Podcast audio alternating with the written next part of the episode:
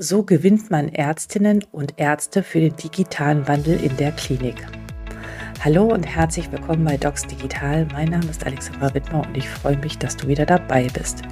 Dieser Podcast und auch Videocast auf YouTube soll dich als innovative Ärztin oder Arzt oder Entscheiderin oder Entscheider inspirieren und motivieren, die digitale Transformation im Gesundheitswesen mitzugestalten. Mein Motto, Become a Digital Doctor and Change the Culture of Medicine. Heute bei mir zu Gast ist der Dr. Michael von Wagner. Er ist geschäftsführender Direktor des University Centers for Digital Healthcare und ärztlicher Leiter der Stabsstelle der medizinischen Informationssysteme und Digitalisierung mit der Rolle als CMIO, ausgesprochen Chief Medical Information Officer und in der Gastroskopie arbeitet er klinisch auch noch, hat er mir verraten. Also er hat ganz viele Rollen und wir sprechen darüber, wie man es schaffen kann, was für Schritte man vorgehen muss, um ähm, ja, Prozesse und die Digitalisierung in Kliniken voranzutreiben und insbesondere, was muss man tun, um die Menschen mitzunehmen. Und da haben wir fünf Punkte identifiziert, die wir dir jetzt vorstellen werden. Viel Spaß beim Zuhören. Hallo und herzlich willkommen bei Docs Digital. Mein Name ist Alexandra Wittmer und ich freue mich, heute zu Gast zu haben den Dr. Michael von Wagner. Er ist ärztlicher Leiter der medizinischen Informationssysteme und Digitalisierung und geschäftsführender Direktor an dem Universitätsklinikum Frankfurt. Habe ich das alles richtig gesagt? Herzlich willkommen. Ja, herzlich willkommen und vielen Dank für die Gelegenheit äh, zu diesem Podcast. Nicht ganz richtig, ich bin geschäftsführender Direktor des University Center for Digital Healthcare, nicht ah. des Uniklinikums. Okay. Ja, wie sind wir auch in, wie bin ich auf Sie aufmerksam geworden? Ich glaube, Sie haben äh, bei LinkedIn wie so die meisten etwas äh, Spannendes gepostet und dann habe ich Sie angeschrieben und dachte, Mensch, das ist ja sehr spannend, ein äh, Internist in einer Doppelrolle. Und ähm, da wollte ich wissen, wie Sie so dahin gekommen sind. Da ich habe in Ihrem Lebenslauf gesehen, dass Sie bereits 2016 das erste Mal in der Rolle des Key-User Klinikinformationssystems äh, benannt worden sind, neben Ihrer Rolle als Internist. Wie kam es dazu?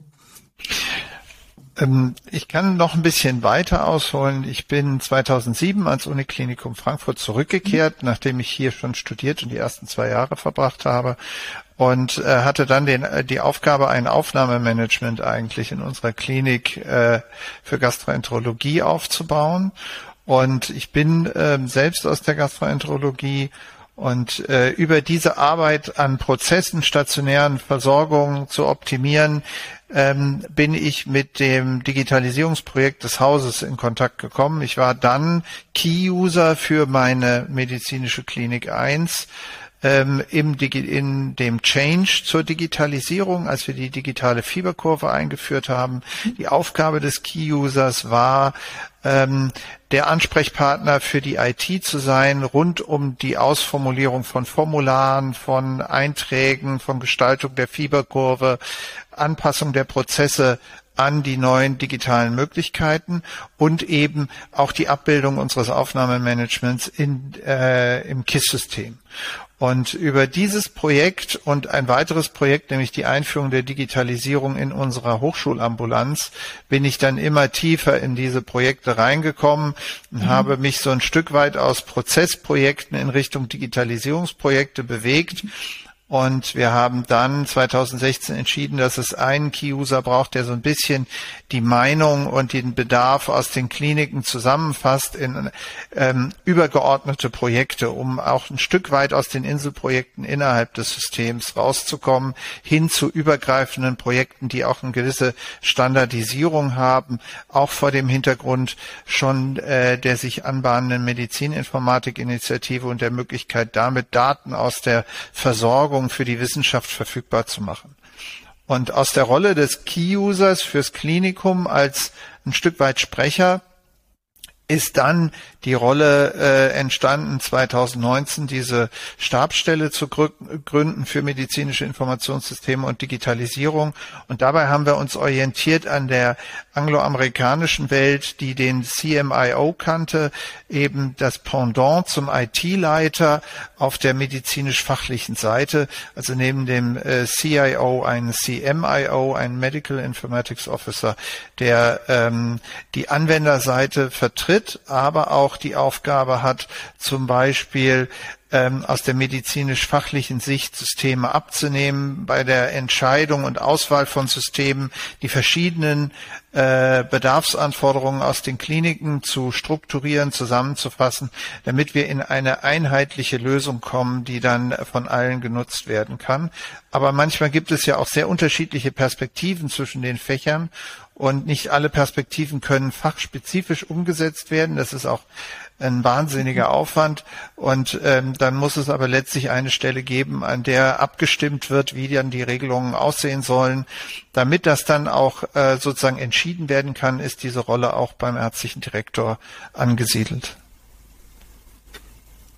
Spannend. Äh, da war jetzt eine Menge Informationen drin, dass ich jetzt erstmal ein bisschen sortieren äh, möchte äh, und nachfragen möchte. Ähm, waren Sie, also 2016, der einzige Key-User oder war das so, dass pro Fach und pro Abteilung es einen Key-User gab? Es gab und gibt auch immer noch äh, pro mhm. Fach einen ärztlichen und eine pflegerische Key-User-Kraft ähm, so dass auch die Pflege ihre eigenen Perspektiven und Anforderungen formulieren kann. Und zu mir gibt es ein Pendant. Es gibt mhm. in unserer Pflegedirektion ebenfalls eine Stabsstelle für IT-Systeme, geleitet von einer Krankenschwester, die noch länger als ich an der Digitalisierung arbeitet, nämlich bereits seit 2002 und maßgeblich diese Digitalisierung unseres Hauses seitdem schon mit begleitet hat. Und damit bilden wir sowohl die Pflegeseite als Anwenderseite als auch die äh, ärztliche Seite ab? Ähm, total spannend, äh, dass, dass das schon so lange bei Ihnen funktioniert, weil äh, mit allen, denen ich spreche, es ist immer genau diese Funktion und die Rolle, die wo mir alle immer sagen, ja, die brauchen wir, aber die gibt es noch nicht und kein Arzt hat Zeit, neben seiner klinischen Tätigkeit das auszufüllen. Meine Frage ist, erstens, wer kam auf die Idee, also sozusagen dieses System einzuführen? Da muss ja jemand sehr sehr gut schon in die Zukunft geguckt haben oder das amerikanische System gekannt haben und gesagt haben, okay, wir nehmen das von, da, von dort und nehmen das hier rüber und wir schaffen auch eine, eine Stelle oder investieren Budget da rein, einen Arzt ähm, da in diese Projekte zu setzen. Ja, letztlich ist das so eine gewachsene Struktur. Also 2002 mhm. hat man sich entschieden, ein äh, KISS-System einzuführen. Also mhm. die ersten zwei Jahre habe ich hier noch sehr hemdsärmlich als AIP gelernt, wie man äh, vor allem Faxe sortiert und liest und dann in Akten heftet. Also da war gar nichts digitalisiert. Und just als ich für fünf Jahre ins Saarland gegangen bin, äh, für meine Assistentenausbildung zusammen mit meinem späteren Chef oder dann Chef, ähm, hat man hier begonnen, eine, äh, ein KISS-System vorzubereiten und sukzessive mit einzelnen Modulen einzuführen. Und ähm, Ende der Nullerjahre hat man dann die digitale Fieberkurve, also die wirkliche Dokumentation auf Stationen mit Visite, Pflegeeinträgen, Vitalparametern, Medikation begonnen einzuführen über einen Piloten und dann auch auszurollen relativ zügig über weitere Fachabteilungen. Und bei diesem Schritt die Fieberkurve auf den Stationen einzuführen, hat man das Konzept des Key-Users ähm, eingeführt, und zwar auf beiden Seiten, um eben die Umsetzung von der klassischen Papierakte mit den Kurven und den Buntstiften hin zur digitalen Akte äh, ähm, nah an, an den Bedürfnissen der Anwender zu gestalten. Und äh, man hat auch in dem Konzept sehr stark versucht, die, die gelebte Welt dann in der digitalen Welt ähm, zu übernehmen, sozusagen den äh, Anwender in seiner Realität abzuholen und dass er dann seine Dokumentation im, äh, in der digitalen Welt wiederfindet. Das hat auch seine Nachteile gehabt und aus dem Erfahren, dass man damit natürlich einen gewissen Mischwald an Dokumenten, Formularen äh, äh, erzeugt, wo dann irgendwann das Zurechtfinden genauso schwer wird wie in der Papierwelt, Daraus ist dann der Gedanke entstanden, zum Beispiel ähm, über die Einführung eines ähm, einheitlichen Ambulanzarbeitsplatzes, also digitale Dokumentation in den Ambulanzen, nicht wieder fachabteilungsspezifisch umzusetzen, sondern zu sagen, wir setzen das so um und nur in einem begrenzten Rahmen können die Fachabteilungen sich darin nochmal äh, selbst verwirklichen äh, sind wir den Weg gegangen zu einer gewissen Vereinheitlichung und in dem Rahmen gab es dann auch die Vereinheitlichung hin zu einem Key-User, der die anderen Key für die anderen Key-User mitspricht. Und es ist dank der ähm, großen Arbeitsauslastung, die Sie ja schon angesprochen haben, auch kein wirkliches Ringen darum, dass wenn einer sich drum kümmert, die anderen jetzt mitmachen wollen, sondern man ist eigentlich ganz froh, dass man den Bedarf, den man im eigenen Bereich hat, äh, zu jemandem artikulieren kann, der sich dann drum kümmert, dass die Dinge auch umgesetzt werden. Die Akzeptanz der Kompromisse ist auch recht hoch, muss man sagen. Mhm. Aber diese Key-User-Stelle, das sind doch sicherlich schon Vollzeitstellen. Also da ist ja sicherlich so viel zu tun, dass man da nicht noch nebenbei klinisch tätig sein kann. Oder sind Sie sind das noch, ne? Ein bisschen, oder? Also ich bin noch ein bisschen klinisch tätig, wobei im Moment meine klinischen Aufgaben vor allem im Pandemie-Management lagen und mhm. äh, in den Anpassungen von Prozessen. An sich bin ich immer noch Oberarzt der Gastroenterologie und ähm, äh, das lässt sich ganz gut verbinden mit endoskopischen Untersuchungen, mhm. wo man dann mhm. relativ gut tageweise das heißt also, in der also, Klinik arbeiten kann und dann auch wieder äh, in der Stabsstelle Projekte machen kann. bestens gewappnet. Ist das so? Hm? Das Klinikum äh, Frankfurt war also schon vor dem Krankenhaus-Zukunftsgesetz eigentlich ganz gut äh, gewappnet. Richtig, wir haben auch, äh, das war einer der Anlässe für dann die Einrichtung der Stabsstelle. Wir haben mit dem Land ein Fördermittelprogramm ähm, vereinbart, bei dem wir die Gelegenheit haben, 14 Teilprojekte über fünf Jahre umzusetzen. Im, äh, mit einem Volumen von rund 20 Millionen Euro, bei denen es darum geht, jetzt von der ich sag mal, digitalen Fieberkurve als Papier im Computer weiterzuentwickeln in Richtung einer wirklichen elektronischen Datenverarbeitung, bei der wir Systeme untereinander interoperabler machen, die Datenerfassung mehr strukturieren, damit wir sie auch vorbereiten für Systeme wie Clinical Decision Support oder KI-Anwendungen, aber auch um zu ermöglichen, modernere Medikationsmodule zum Beispiel einzuführen oder eine äh, modernere ähm, Warenwirtschaft. Mhm. Dieser Podcast wird ja jetzt, sage ich immer, von innovativen, interessierten Ärztinnen und Ärzten gehört. Und die äh, Kollegen und Kollegen, die bei Ihnen in der Klinikum arbeiten, die werden ja von klein auf in Anführungsstriche schon so sozialisiert und kennen, kommen in diese digitale Umgebung rein. Es gibt aber viele Orte in Deutschland, da ist das noch überhaupt gar nicht so. Und ich glaube, vieles Einige werden von dem, was wir jetzt gerade erzählt haben, so denken, von was redet er hier eigentlich?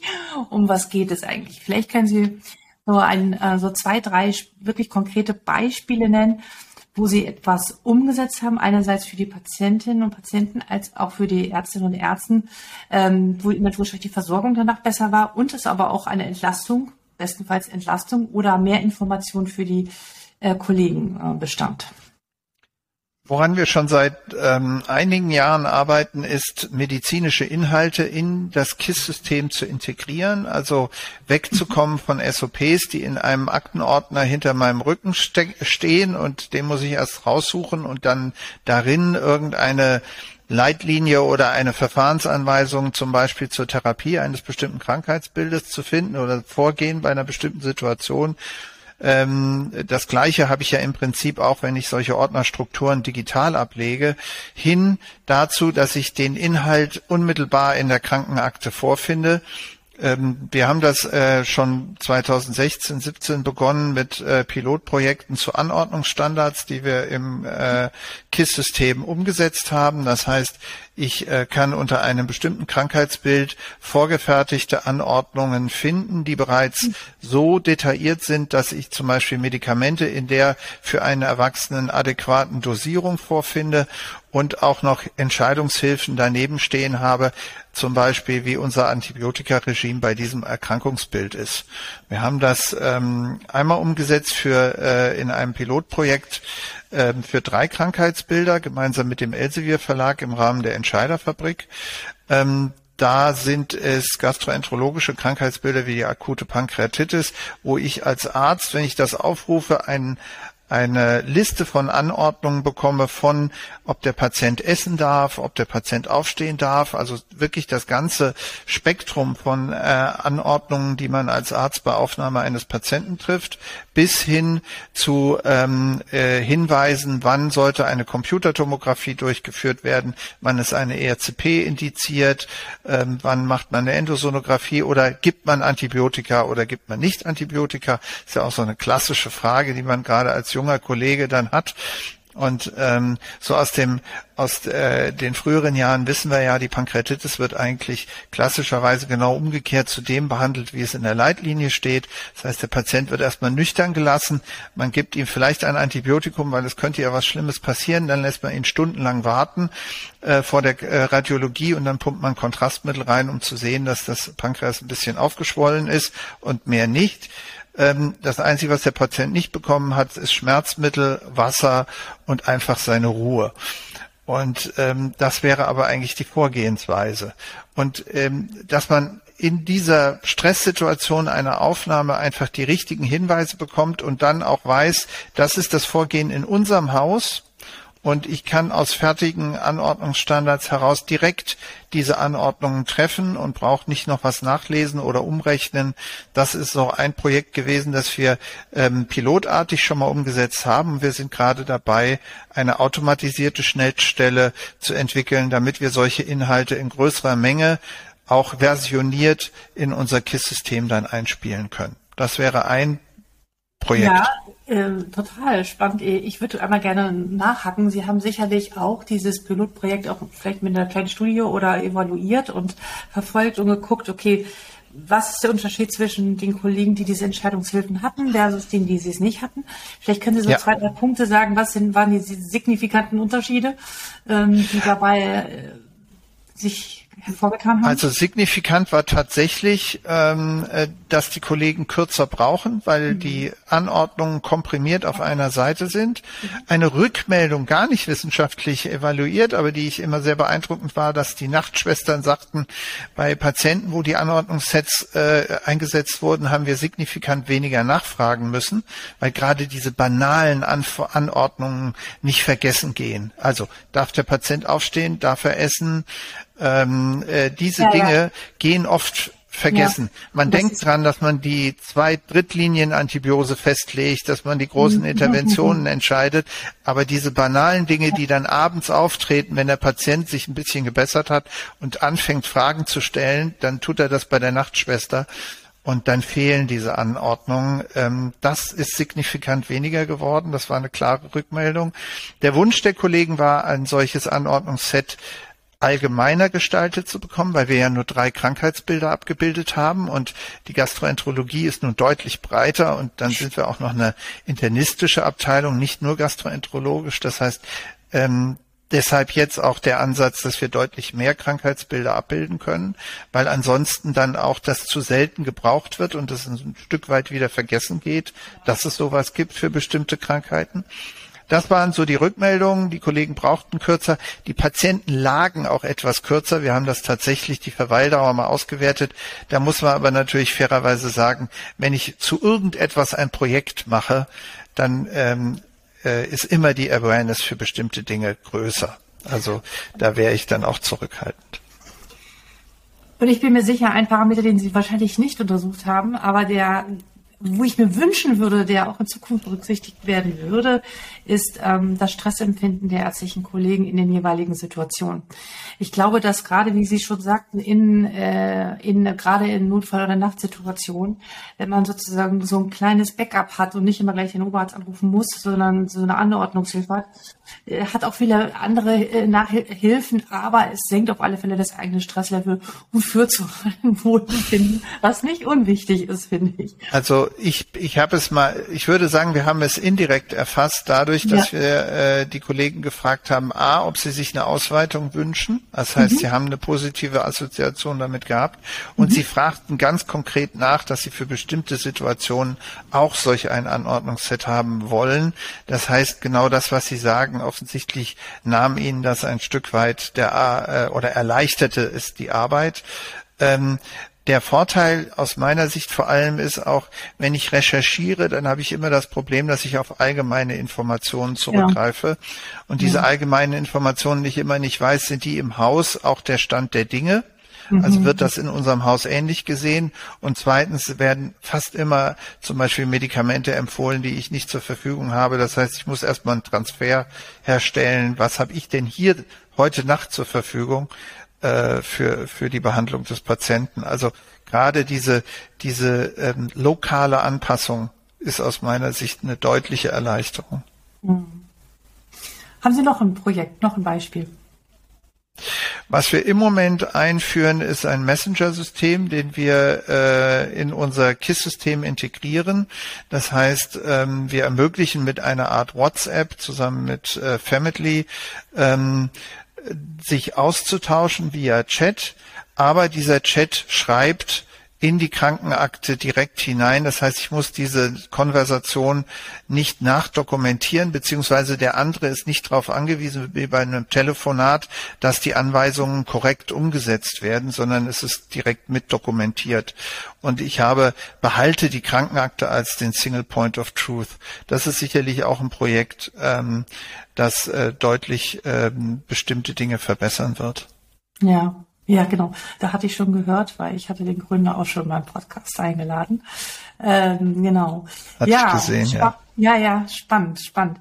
Mm, also kann man so sagen, ähm, dass Sie schon die ganzen Jahre und wahrscheinlich auch noch mit ein paar anderen so das Bindeglied zwischen der IT und der Ärzteschaft sind.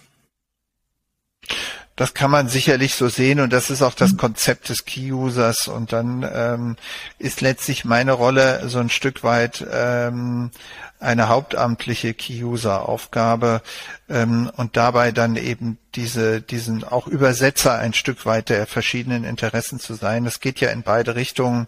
Das heißt, ich versuche den Bedarf der Kollegen zusammenzufassen und in Richtung IT zu kommunizieren, aber genauso ist es ja auch Aufgabe, dann gewisse Dinge äh, wieder zurück zu den Kollegen zu kommunizieren und ähm, da auch ein Stück weit äh, die verschiedenen Perspektiven zusammenzubringen. Ich höre immer noch regelmäßig auch aus Universitätskliniken, nicht nur aus kleineren Häusern, äh, Kollegen, die sagen, öh, da ist jetzt ja wieder so ein IT-Projekt und, und die, die laufen da immer rum und wir müssen uns irgendwie drum kümmern und die halten uns von der Arbeit ab. Ähm, ich habe manchmal das, den Eindruck, dass manche verstanden haben, dass das ein äh, nichts ist, was mehr weggehen wird, sondern uns immer begleiten wird. Ähm, und äh, wie kann man die Kollegen Kollegin äh, dafür gewinnen. Ähm, was, was ist, was, was macht denn, was kann man da richtig und was kann man da falsch machen? Also ähm, ein Stück weit ist es aus meiner Sicht Timing. Das heißt, ich muss die Kollegen zum richtigen Zeitpunkt einschließen. Ich darf nicht zu spät sie erst an Bord holen. Ganz ehrlich, man darf sie aber auch nicht zu früh äh, kontaktieren. Äh, IT-Projekte haben leider, wie so viele Projekte, die Eigenschaft, erst einmal unberechenbar in ihrem Zeitlauf zu sein.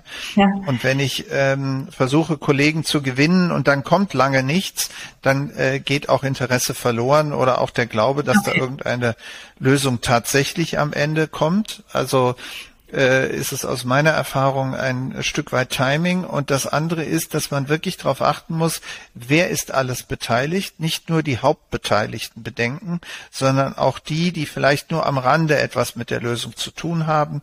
Und ähm, wichtig ist dann auch diese einzubinden, wie sie aus der Lösung, die wir umzusetzen versuchen, eine, einen Vorteil haben, also wo ihnen diese Lösung nutzen könnte ähm, bei Projekten, wo es darum geht, äh, äh, einen Tag zu verteilen, dann muss auch derjenige irgendwie in diesem Projekt eingebunden sein und ähm, selbst äh, sagen können, wo ihn das Projekt unterstützen könnte, wo die Lösung ihn unterstützen könnte, weil ansonsten die Beteiligten kein Interesse an diesem Projekt haben werden.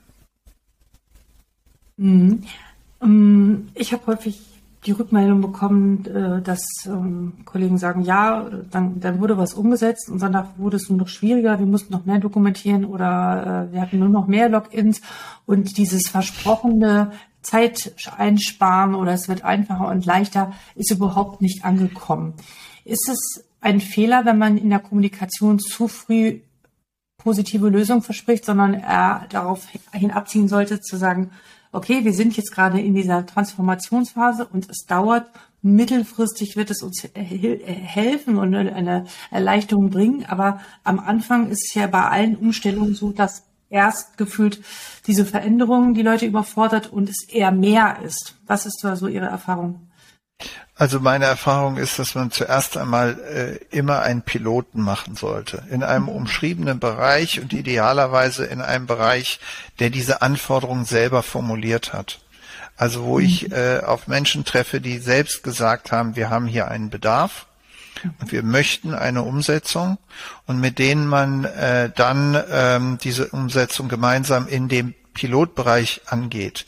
Weil es gibt immer Schwierigkeiten. Nichts mhm. geht glatt ja. und nichts kommt am Ende so raus, wie man es am Anfang geplant hat. Und ähm, deshalb ist es wichtig, dass man Protagonisten dabei hat, Stakeholder, die selbst ein Interesse daran entwickelt haben. Die müssen jetzt nicht in alle Schritte eingebunden sein, aber sie müssen selbst äh, dieses Projekt ein Stück weit gewollt haben. Es, ist, es funktioniert nicht, wenn ich hingehe und sage, so, ähm, ihr seid jetzt auserkoren worden und die haben davon noch nie gehört, dann wird's schwierig. Mhm. Ja, selbst wenn sie anfangs begeistert sind, weil das ist, das ist nicht wirklich tragfähig. Also, und das andere ist, ähm, in dem Piloten muss ich wirklich das dann ein Stück weit äh, oder so lange entwickeln, bis ich einen gewissen Reifegrad erreicht habe und dann rolle ich es aus. Die Schwierigkeit ist manchmal, dass ich trotzdem für den Pilotbereich sagen muss, wir können nicht alle eure Individualwünsche umsetzen, weil das muss skalierbar sein. Das muss in die Breite gebracht werden können. Und wenn ihr das nach all euren Farben gestaltet, geht das nicht mehr. Das ist manchmal so eine Herausforderung. Ähm, aber ich habe ja schon gesagt, wir machen das Ganze seit 20 Jahren. Ähm, nicht nur die, die in den Projekten dran arbeiten, haben dabei gelernt, sondern auch die, die Bereiche haben gelernt, dass das diesen Weg geht, haben aber auch erlebt, dass sie mittlerweile eine sehr breite Digitalisierung haben, dass sie damit ähm, auch sicherlich ähm, äh, mehr Digitalisierung schon nutzen können und dass wir zum Glück auch einen gewissen äh, Level erreicht haben, in dem wir schon Nutzen wahrnehmen können. Also wenn ich wenn nur einzelne Bereiche digitalisiert sind oder nur teildigitalisiert sind, dann ist oft der Effekt noch geringer. Wenn ich ein gewisses Maß an Digitalisierung habe, dann treten die Synergien ein. Also wir haben eine komplett digitale Akte, ambulant wie stationär.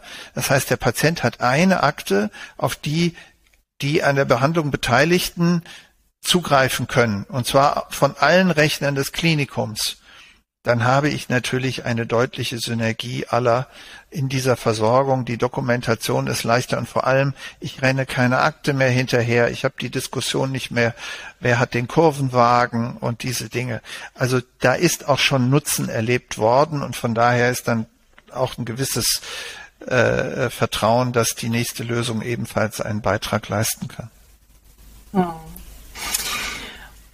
Mm, die sind jetzt ja wirklich ganz vorne mit dabei. Ganz viele sind noch etliche Stufen dahinter und sie sagen, man braucht halt sozusagen innerhalb dieser Projekte die Leute, die, ähm, die den Bedarf oder das Problem ansprechen und auch erstmal einen Bedarf äh, kommunizieren. Meiner Erfahrung nach ist so, dass häufig Probleme angesprochen werden, manchmal das immer noch in so Höhlen, so, es funktioniert ja alles nicht und das ist alles so langsam und so weiter. Aber diese, diese Fähigkeit auch zu sagen, ja, wir haben hier ein Problem und wir sehen es und wir bleiben nicht in so einer Passivität strecken, sondern wir gestalten mit, ist etwas, was ich an vielen Stellen noch immer wieder so ein bisschen vermisse. Ähm, weil man, wie Sie ja schon sagten, erstmal aus der Gruppe der Leute oder der, der, der, der Kliniker ja Begeisterte braucht. Wie kann man die dafür gewinnen, wenn sie nicht in so einem Umfeld sind, wie Sie da gerade sind? Haben Sie dafür eine Idee? Also ich glaube, was man schon ehrlicherweise sagen muss, ist, dass ähm, man diesen Invest braucht und der Invest geht darüber hinaus, ähm, eine Lösung finanziell anzuschaffen, sondern man muss auch Leute dafür freistellen, die dafür Aha. auch Zeit haben, mhm. ähm, diese Projekte voranzubringen. Man braucht ein Stück weit Projektmanagement. Da kann man mhm. jetzt lange drüber philosophieren, wie professionell und wie viele dafür benötigt werden. Man äh, sind ja auch Leistungen, die kann ich mir von außen einkaufen. Was ich aber nicht von außen einkaufen kann, sind die Mitarbeiter, die das Projekt begleiten und die die interne Perspektive in den Projekten einbringen. Und ähm, das ist ein Invest, den ich leisten muss. Das ist aber auch kein Digitalisierungseigenschaft, sondern das gilt für alle Projekte und alle Dinge, die ich ändern will. Wenn ich niemanden aus meiner Belegschaft beteilige, dann kommt auch nichts raus, was äh, mit meiner Belegschaft oder meinen Prozessen zu tun hat.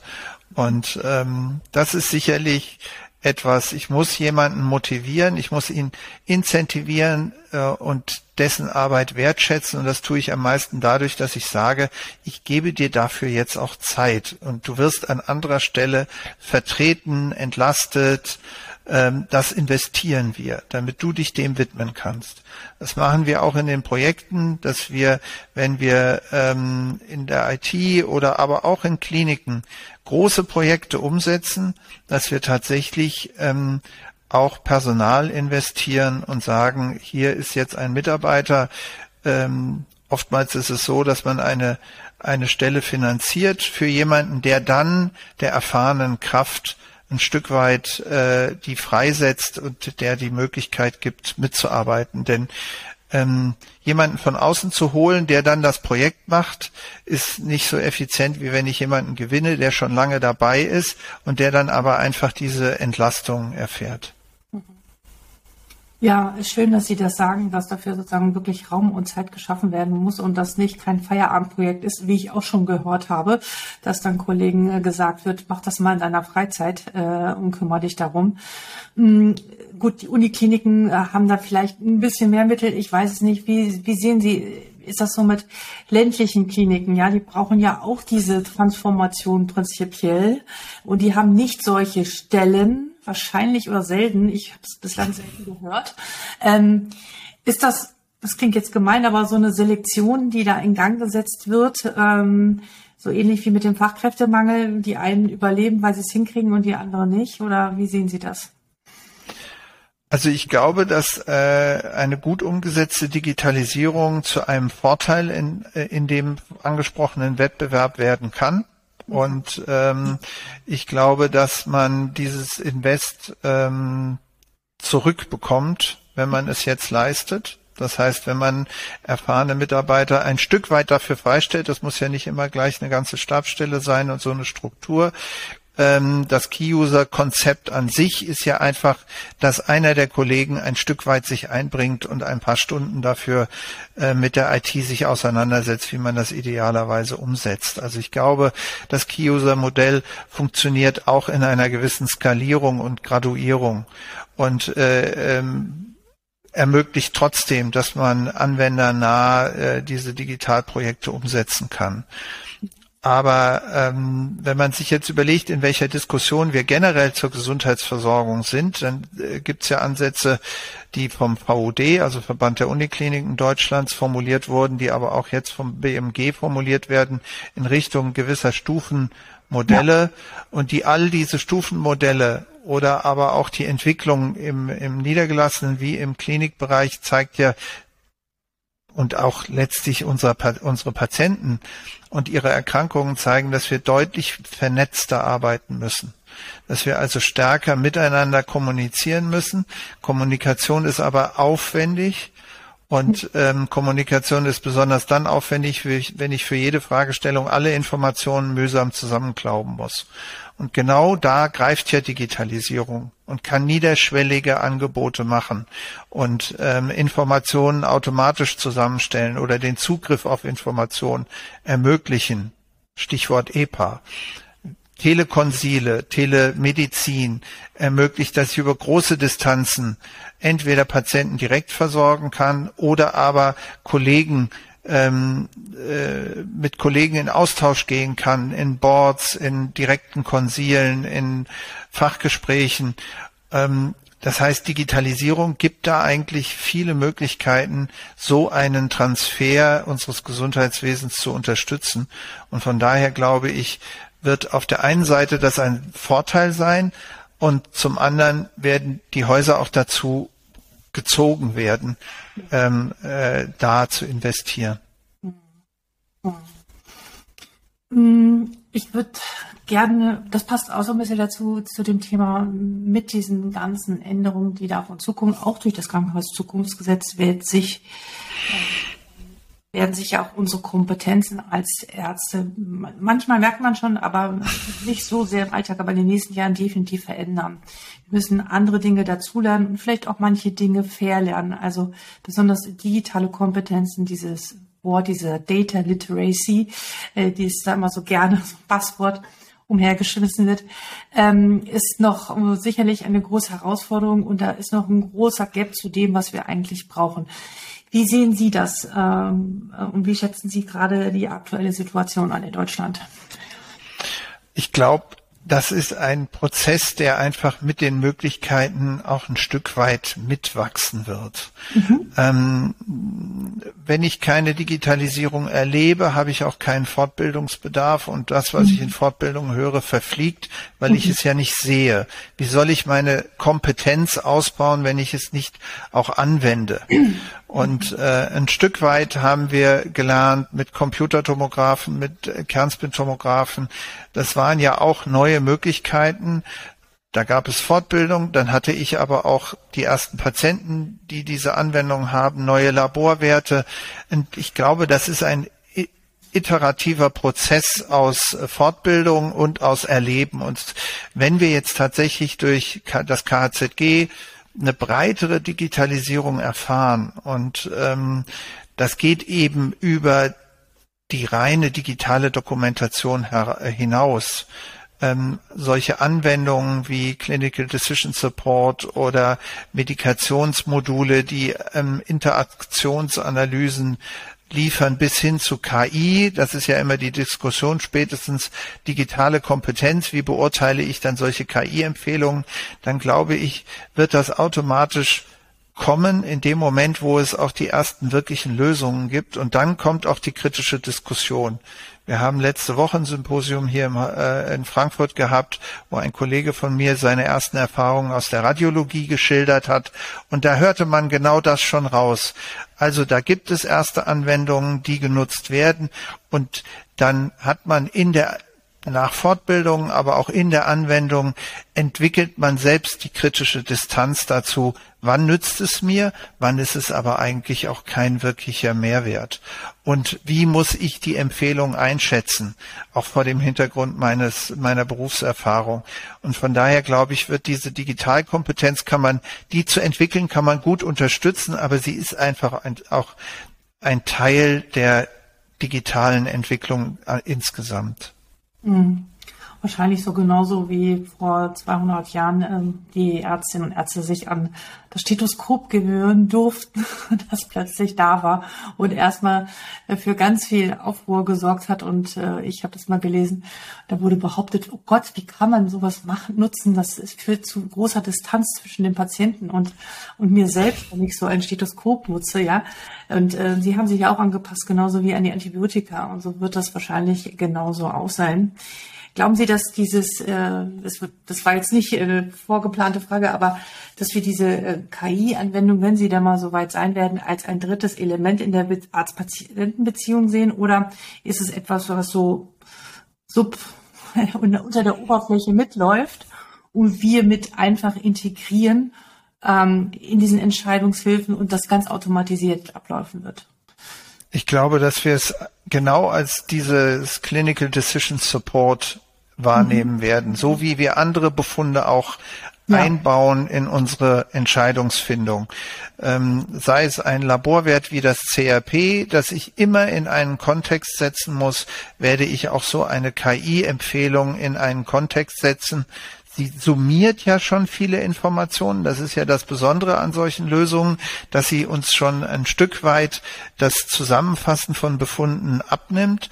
Aber trotzdem setze ich es ja nochmal in einen Kontext, den die KI nie leisten kann, nämlich das Erfahren des Patienten, die Wünsche des Patienten, die Perspektive des Patienten, auch die Wahrscheinlichkeit, dass die KI richtig liegt, ist ja wieder abhängig von den Befunden und von der Konstellation. Und wir haben in unserem Beruf doch gelernt, genau das einzuschätzen. Wie valide ist jetzt ähm, die Diagnose einer Entzündung auf der Basis eines CRP-Wertes. Da gibt es Konstellationen, da sage ich, das ist für mich damit eindeutig und äh, daraufhin fuße ich eine Therapie mit einer Antibiose oder ich sage, in der Konstellation eines Tumorpatienten mit einem leicht erhöhten CRP ohne Dynamik mache ich gar nichts draus. Das heißt, wir sind doch eigentlich gewohnt, so etwas einzubauen. Ich denke, das wird mit der KI zumindest für eine ganze Weile so sein. Sehr viel weiter in die Zukunft zu blicken, ob die irgendwann so gut ist, dass es keinen menschlichen Entscheider mehr zwischen Patient und KI gibt, kann ich nicht blicken, glaube ich aber nicht. Ja. Wer weiß, wer weiß. Ich, ich, ich kann es mir auch noch nicht vorstellen. aber ja. Ähm, haben Sie im, im Laufe Ihrer ganzen Erfahrung an der Uniklinik und in dieser Rolle jemals Anfragen von anderen Kliniken, Ambulanzen, Praxen bekommen, die sagen, Mensch, das, was ihr da macht, oder diese, diese, diese Brückenfunktion in Ihrer Funktion, könnt ihr uns sagen, wie ihr das macht? Wir würden das gerne sozusagen kopieren für uns. Ähm, gibt es solche Anfragen? Also ich glaube, Sie haben ja unheimlich viel Wissen gesammelt ähm, in der Übersetzung und wie man sowas äh, ja, äh, leitet. Äh, gibt es das? Das gibt es ja. Also man tritt in Austausch mit anderen Kliniken und man hat diese Gespräche, wie man das entwickelt, aber das ist mehr auch ein Austausch, wie wollen wir weiter vorangehen. Also wie kann man das gemeinsam äh, gestalten. Diesen Austausch gibt es und ähm, die Fragen gibt es ja. Mhm. Was würden Sie zum Schluss noch ähm, ja, einen, einen letzten Gedanken den ärztlichen Kollegen oder Kollegen gerne mitgeben? Gibt es da noch etwas, was Ihnen äh, wichtig ist im Rahmen dieser ganzen Transformation und Veränderung? Und ich sage immer, gestaltet mit, gestaltet mit und bringt eure Erfahrungen mit ein, eure klinischen Erfahrungen. Das ist mir immer wichtig. Was ist Ihnen wichtig? Ja, Sie haben eigentlich das Wort schon genau gesagt. Also ich sage immer, äh, äh, lasst, äh, äh, gestaltet lieber mit, als dass ihr gestaltet werdet. Mhm. Also das sind ja die zwei Möglichkeiten. Und ähm, ein, ein Stück weit diese Key-User-Rolle auszubauen, ist auch dadurch bedingt gewesen, dass wir in den letzten Jahren ja die technischen Möglichkeiten bekommen haben. Eine ganze Weile war es ja so, dass wir doch zufrieden waren mit den Lösungen, die wir bekamen, weil wir überhaupt eine digitale Lösung bekamen und die war in sich dann auch meistens relativ starr.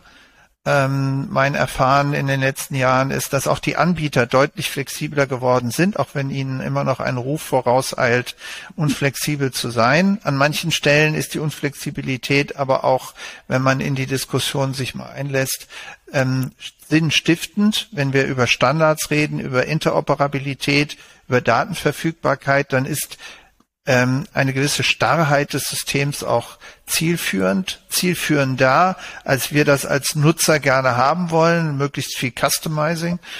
Ähm, aber äh, wir haben jetzt die Gelegenheit, das zu gestalten. Wir sind in Deutschland hinten dran. Das bedeutet aber, dass wir noch vieles entwickeln können, auch lernen können von denen, die vorangegangen sind. CMIO, die Rolle ist in den USA auch deshalb ausgebaut worden, weil man gemerkt hat, dass Digitalprojekte Ärzte in den Burnout getrieben hatte und man gesagt hat, man muss die stärker einbinden, damit sie eben nicht ähm, noch frustrierter werden durch die Lösung, sondern unterstützt werden durch die Lösung.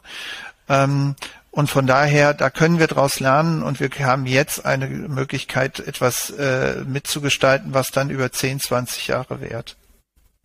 Und Sie gehen voran, Herr Dr. Äh, von Wagner, und ähm, vielen Dank für dieses Gespräch und für diese Einblicke. Ich äh, bin sicher, dass ähm, der ein oder andere sicherlich vielleicht auch auf Sie zukommen möchte. Ist das denn möglich, Ihnen äh, zu schreiben? Ja, ne? Sehr gerne. Nein, ja. ich habe ja gesagt, ich, wir können nur profitieren von diesem ja. Austausch und das ist auch unabhängig davon, ob man nun selbst schon viel Digitalisierung erlebt oder mitgemacht hat oder eben nicht, aber einfach Anforderungen formuliert, die vielleicht schon bei uns abgeschliffen sind. Also ich glaube, der Austausch äh, in dieser Phase jetzt ist, ist besonders fruchtbar und, und hilfreich auf Danke. beiden Seiten. Vielen, vielen Dank für Ihre Zeit. Ich wünsche Ihnen persönlich und beruflich auch weiterhin viel Erfolg und ähm, ich bin gespannt, wohin die Reise geht. Danke. Ich danke Ihnen. Ich möchte noch mal zum Schluss die fünf Punkte zusammenfassen, die Herr Dr. von Wagner genannt hat, die wichtig sind, um die Leute in der Klinik mitzunehmen und zu begeistern. Der erste Punkt ist, schließe sie nicht zu früh ein und auch nicht zu spät. Der zweite Punkt, sei dir wirklich bewusst, wer alles beteiligt ist, habt ihr alle bedacht. Der dritte Punkt ist, wurde der Nutzen wirklich allen ausreichend dargestellt, und zwar realistisch. Der vierte Punkt, habt ihr sie wirklich alle gut mit eingebunden und auch angehört und zugehört? Und der fünfte Punkt startet am besten erstmal mit einem Pilot. So, was für Erfahrungen hast du gemacht? Läuft es bei euch gut oder schlagen alle die Hände über den Kopf zusammen und sagen, nein, äh, wir haben keine Lust mehr und es nervt nur noch? Ich wünsche mir, dass das alles viel schneller voranschreitet, damit ich wirklich mich nicht um Zettelkrams, Papier, Akten und ähm, äh, Befunde suchen muss, die es mir nicht ermöglichen, vernünftige Diagnosen zu stellen und den Patienten bestmöglich zu behandeln und so viel Zeit zu verschwenden. Das kann es einfach nicht mehr sein.